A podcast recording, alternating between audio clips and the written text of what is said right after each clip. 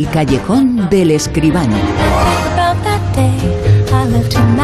El mundo de los sueños, el mundo del cine, aquí como siempre en La Rosa de los Ventos, en el callejón con José Manuel Escribano. José Manuel, muy buenas, ¿qué tal? Buenas noches, Bruno, ¿qué tal? ¿Cómo estás? Un día además en que ha sido noticia, evidentemente, el fallecimiento, la muerte, el deceso de uno de los grandes de la historia del cine español, Mario Camus.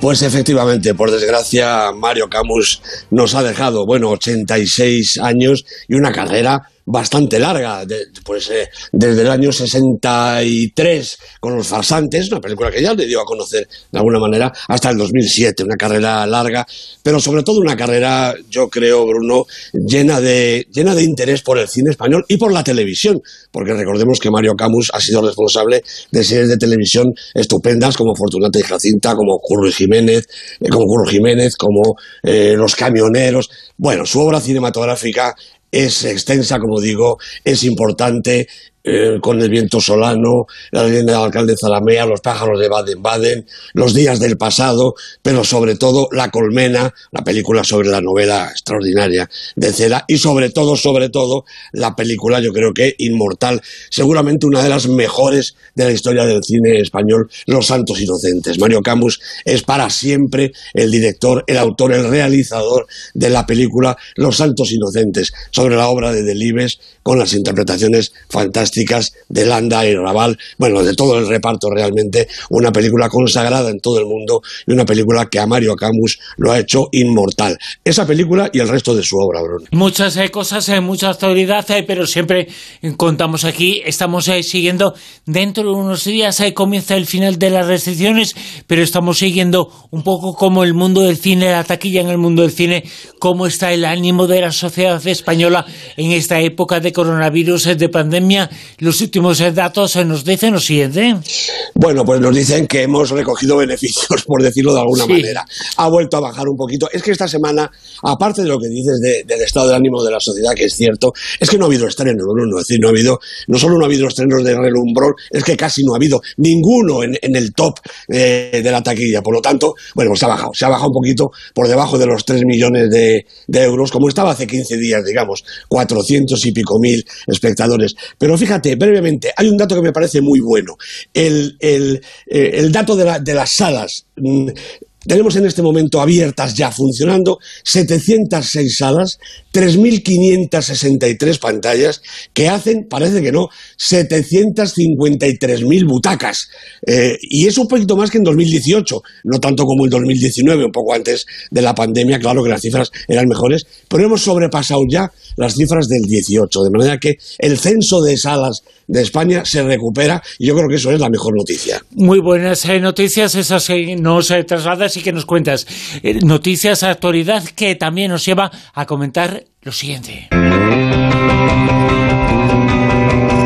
Y lo siguiente, evidentemente, es San Sebastián. Se está hablando mucho del Festival de Cine, uno de los más importantes del mundo y con toda seguridad el más importante de nuestro país.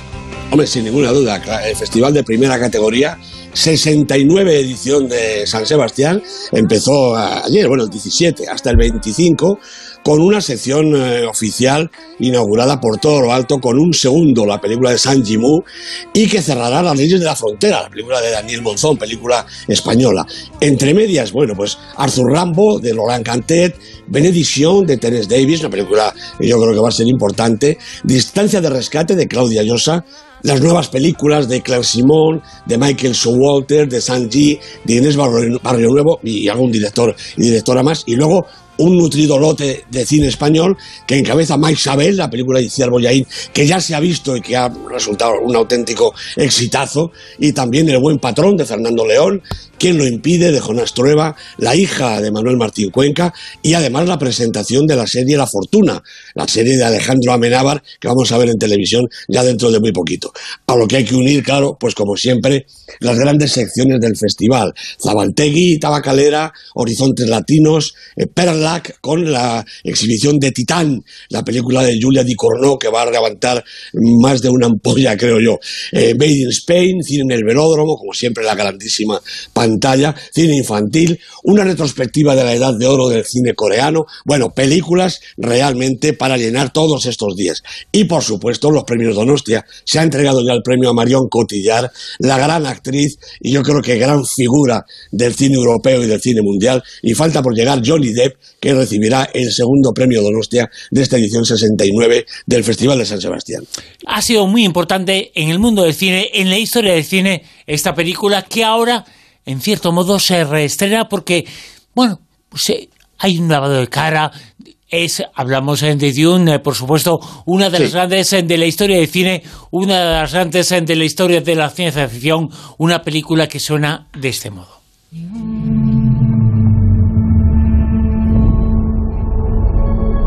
Mi planeta Arrakis es tan bonito cuando se pone el sol.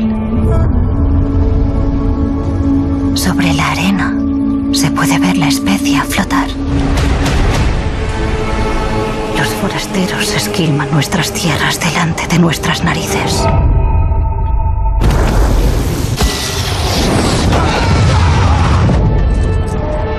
Su crueldad con nuestro pueblo es todo cuanto conozco. ¿Qué va a ser de nuestro mundo?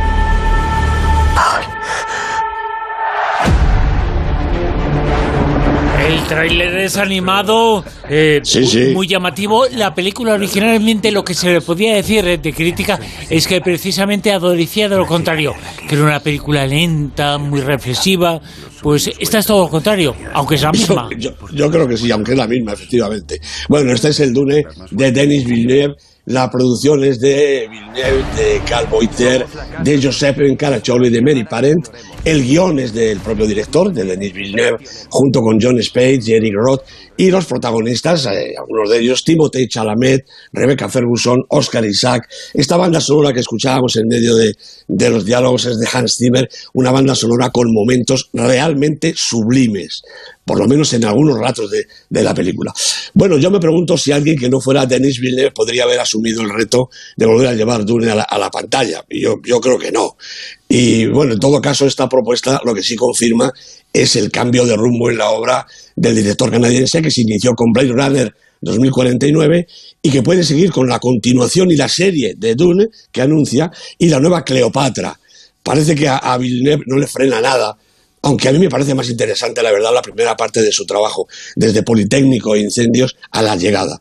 Bueno, en cualquier caso, aquí está ya la revisión del clásico, llamemos clásico, a ese descomunal e inútil esfuerzo de David Lynch de 1984, basado igualmente en el libro de Frank Herbert, en su primera parte, en este caso, pero claro, con una tecnología y un lenguaje que han avanzado pues casi 40 años, ¿no? Y sobre todo con una apuesta de producción infinitamente más coherente y constructiva. Y todo eso se nota bueno, que sea suficiente ya es otra cuestión.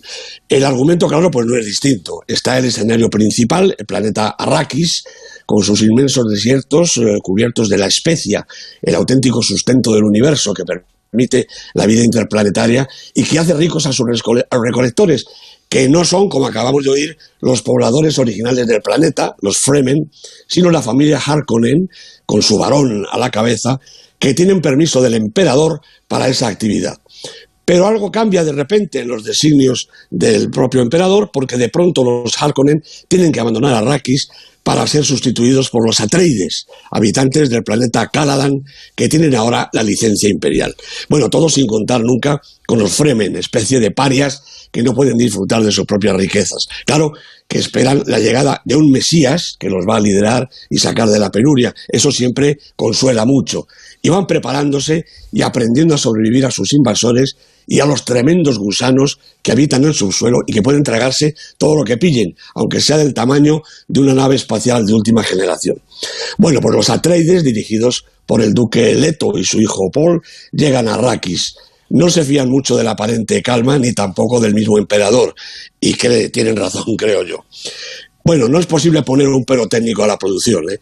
Lo que era tosco y atropellado en la versión de Lynch es ahora brillante, espectacular y congruente, incluido el inevitable aire místico y relativamente paranormal de algunas situaciones resueltas aquí con mucha mayor solvencia. Es Villeneuve, un director de potencia visual y narrativa más que demostrada. Y también ayuda a que el relato es algo más breve, no en la duración de la película, que se va a las dos horas y media largas, sino en su contenido, fiados los autores en que un éxito incuestionable les permita realizar la segunda parte. Así esta primera termina abierta, aunque se atisba claro el destino de los protagonistas de la historia, que están personificados, como decía, en un reparto estelar, como corresponde, de Oscar Isaac a Javier Bardem, de Timothée Chalamet a Zendaya, de Josh Brolin a Rebecca Ferguson. Entonces el pero, bueno, pues el pero es que todo ese bagaje en armas y soldados, esa intención de sobrepasar el original y desplegar la versión definitiva de Dune, no consigue del todo lo que debería ser el resultado principal, sorprender, interesar todo el tiempo, emocionar al espectador. Denis Villeneuve yo creo que ha hecho una buena película, una obra notable si se quiere, pero que no es nada apasionante. La verdad es que la de Lynch fue un desastre épico. Esta no es un desastre, pero yo creo que épica tampoco. Vamos con el Super 10. La lista que nos sitúa esta semana en el puesto número 10. Pues en el puesto número 10 está la patrulla canina, que repite posición y además repite casi todo, porque hay en la lista, como era de esperar, cero novedades en esta semana. En el puesto número 9. After, Almas Perdidas, la película de Costis Landon, que pierde un puestecito en su segunda semana. El 8. El que recupera, el puesto que recupera Maligno, la película de James Wan, con Annabelle Wallis, Maddie Hanson, también dos semanas en la lista. 7. También repite la posición Summer of Soul, este estupendo documental eh, musical dirigido por Questlove. Tercera semana en el Super 10. 6. Bueno, baja un poquito Sanchi y la leyenda de los Diez Anillos, la película de Destin Daniel Creton con Simu Liu, Tony Leung Chiwei, dos semanas en la lista. 5. Jinetes de la Justicia. Mira, recupera un puestecito esta estupenda película. Es una especie de thriller con violencia, pero también con mucho humor, dirigida por el estupendo Anders Thomas Jensen. Cinco semanas en el Super 10. En el 4. Otra ronda, claro, naturalmente la película, una de las películas más veteranas del Super 10. La película de Thomas Winterberg, también con Matt Mikkelsen de protagonista, 23 semanas en la lista. Medallas al podio en bronce, puesto número 3. El Escuadrón Suicida, tampoco se mueve aquí nadie ya, porque estas son películas muy consolidadas. La peli de James Gunn, con Margot Robbie, con Idris Elba y con todo este escuadrón de gente tan rara, tan violenta y tan divertida al mismo tiempo. Seis semanas en la lista. Plata, número 2. Pues para Annette, la película de Leos Caras, con Adam Driver, con la maravillosa Marion Cotillard, cuatro semanas en el Super 10, una película que nadie que ame el cine se puede perder. Puesto número uno, lo más alto, creo, creo que no hay sorpresa, ¿no? no, ninguna. No. Sigue en exhibición y por lo tanto sigue en lo más alto Nomadland, la película de Chloe Zhao con Frances McDormand, David Strathair, 25 semanas ya en el Super 10, Bruno. Todo una hazaña. Una hazaña, 25 semanas en el Super 10, un año en el cual ya está casi casi llegando a la parte final y ha habido en todo este año, son nueve meses, solamente dos eh, películas, Las Cierto. Niñas y No Man's Land en el puesto número uno. Eso quiere decir que han tenido absolutamente todo y que son hasta ahora, sin lugar a dudas, las películas más importantes eh, del año.